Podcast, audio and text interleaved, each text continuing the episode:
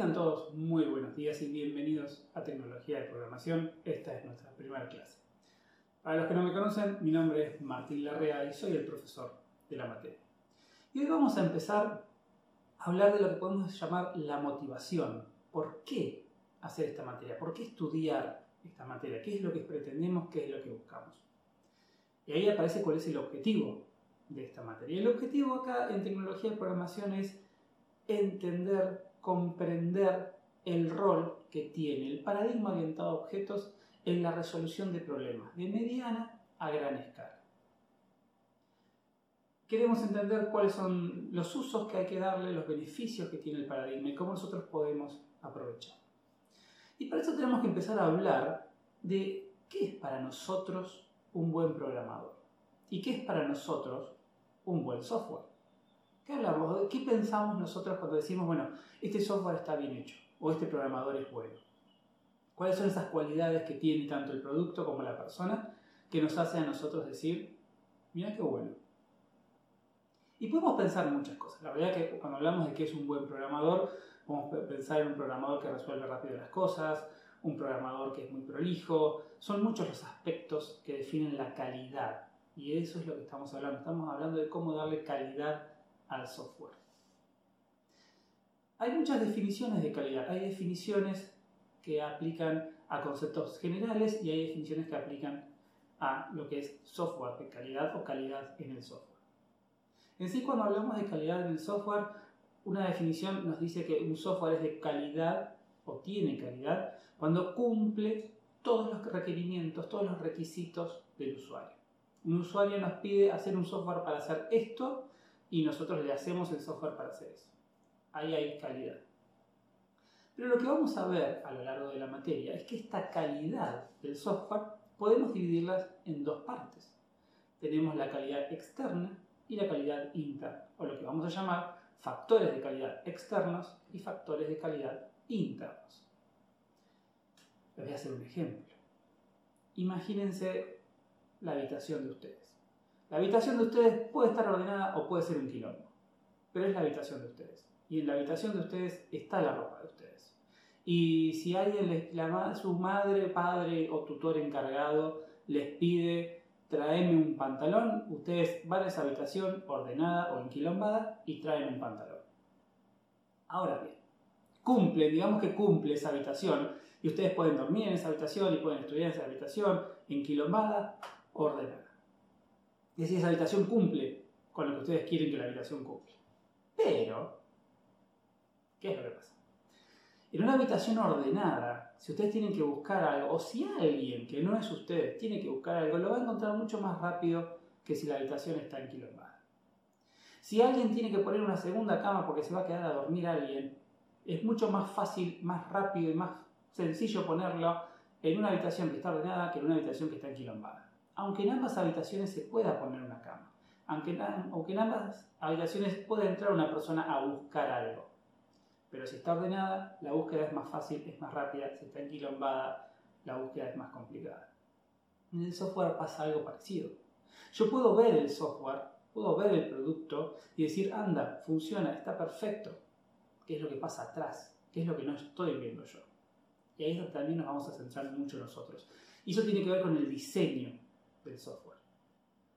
Si el software por detrás está ordenado, como la habitación ordenada, va a ser muy fácil trabajar con ese software. Va a ser muy fácil agregarle cosas nuevas, va a ser muy fácil cambiar algo que se, pide cambiar, va a ser muy fácil encontrar si hay algún tipo de bug. Si el software por detrás no es, no es ordenado, y vamos a decir que está mal diseñado, nos va a llevar mucho tiempo incorporar funciones nuevas, nos va a llevar mucho tiempo buscar un error.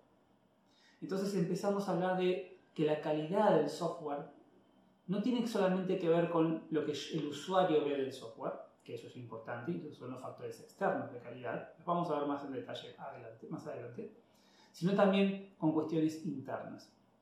Y vamos a ver que el software de calidad va de la mano de factores internos de calidad, de diseñar, de hacer las cosas bien. La realidad es que cuando nosotros resolvemos problemas utilizando el paradigma orientado a objetos, no estamos resolviendo solamente el problema que nos plantearon, sino que nos estamos preparando para resolver problemas a futuro. Porque el software es muy cambiante. Hoy nos piden una cosa, mañana sobre eso mismo nos piden que agreguemos otra cosa más. Y el tiempo que nosotros tardemos en agregar esas cosas nuevas definen también cuál es la calidad interna de nuestro producto. Imaginen, por ejemplo, otro ejemplo. Doy muchos ejemplos boludos. Otro ejemplo. El GTA. A mí me gusta mucho el GTA.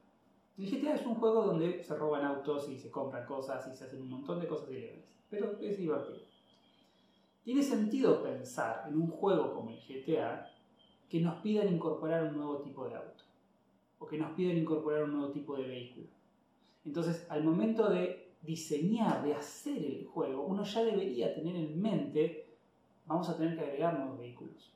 Entonces, dejemos todo preparado, hagamos un buen diseño, dice eso, para que sea muy fácil agregar un nuevo vehículo. Entonces, ¿qué es lo que uno pretende acá? si yo hago un buen diseño, si yo pienso, digo, distribuyo mis clases, las funciones, las relaciones de una forma correcta, y de eso se trata la materia, no pretendo que ustedes ya sepan cuál es la forma correcta, eso lo vamos a ir viendo a lo largo del cuatrimestre. Si yo hago bien las cosas con el GTA y después vienen y dicen, no, ¿sabes qué? Queremos incorporar el DeLorean de Volver a Futuro. Listo, dame dos horas y te lo agrego. Y ya está, lo agregué. En cambio, si alguien viene y nos dice, no, ¿sabes qué? Queremos agregar el DeLorean de Volver al Futuro, yo digo, buenísimo, dame seis meses. ¿Quién hizo mejor las cosas? Y el que tarda menos en incorporarlo. Obviamente hay un límite con respecto a cuánto nos tenemos que preparar nosotros para el cambio. ¿Qué tan bueno tiene que ser nuestro diseño para aceptar cosas nuevas? En un juego como el GTA, uno debería decir, bueno, se basa en autos, tiene sentido que uno agregue autos nuevos. Distinto es que nos digan, no, ¿sabes qué? En el GTA ahora queremos agregar tornados. En el GTA, para los que no lo conocen, no existe el viento. Porque en ningún momento aparece el viento. Nadie concibió la idea de tener viento en el juego. Entonces, incorporar un tornado tiene sentido que eso lleve mucho más trabajo, porque no estaba pensado en un principio. Entonces, lo que vamos a empezar a ver es que en este proceso de lo que es el desarrollo del software, hay una etapa muy importante que es la etapa del diseño. Es la etapa donde nos sentamos a decir, perfecto, ¿qué clases vamos a tener nosotros en este problema? ¿Qué atributos? ¿Qué operaciones? ¿Qué relaciones? ¿Qué responsabilidades? Si yo tengo una clase, ¿por qué está esa clase ahí? ¿Cuál es el rol de esa clase ahí? ¿Qué pasa si yo saco esa clase? ¿Con cuántas otras clases se comunica esta clase? Todos estos elementos hacen a lo que nosotros llamamos un buen diseño de clases, que es un buen diseño de software. Porque otra cosa que ocurre es cuánto nos cuesta a nosotros arreglar el software. Nosotros podemos pensar en el ciclo de vida del software. Nosotros sabemos que cuando alguien nos pide hacer un software, uno pasa por un proceso. Desde el punto en que alguien nos pide ese software, uno va avanzando, va diseñando, va pensando, va haciendo dibujitos, va implementando. Mientras más tarde yo en encontrar un error, más caro va a ser resolverlo. ¿A qué me refiero con esto? Voy a buscar hoja. Una hoja cualquiera. Nosotros nos plantean hacer un software. Perfecto. Entonces, uno es importante hacer un diseño. Decir, bueno, yo te voy a hacer una clase, dibujo una clase que tiene una herencia con otra clase, que tiene una relación con otra clase. Clase A, B y C.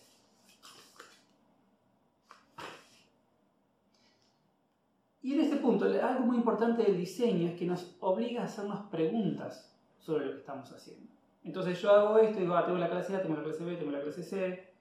¿Y tengo que tener la clase D o no? Y está bien que tenga... ¿Y cuál es la cardinalidad de la relación? Todas esas preguntas que yo me hago, porque no tengo respuestas, me obligan a mí a volver a ir a hablar con quien me haya pedido las cosas, el trabajo, y decirle, mira, algo que no quedó claro. Por ejemplo, un alumno puede cursar muchas materias. Sí, buenísimo.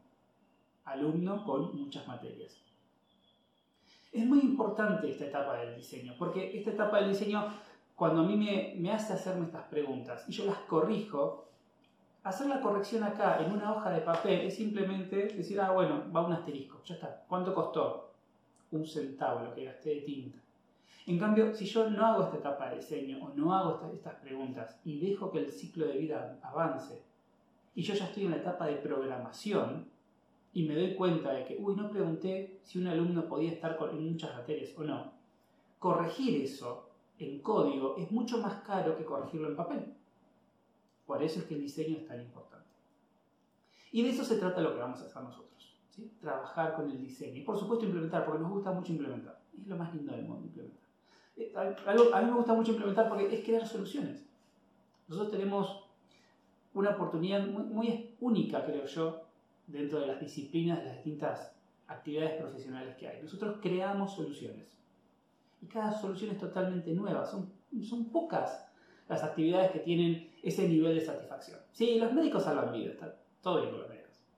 Dejando de lado los médicos que salvan vidas, son pocas las actividades donde uno en cada problema que tiene que resolver tiene la oportunidad de crear una solución totalmente distinta. Y eso es muy satisfactorio, que eso es lo que hacemos. Entonces de eso vamos a tratar en la materia. Vamos a hablar del diseño, vamos a hacer mucho énfasis en el buen diseño.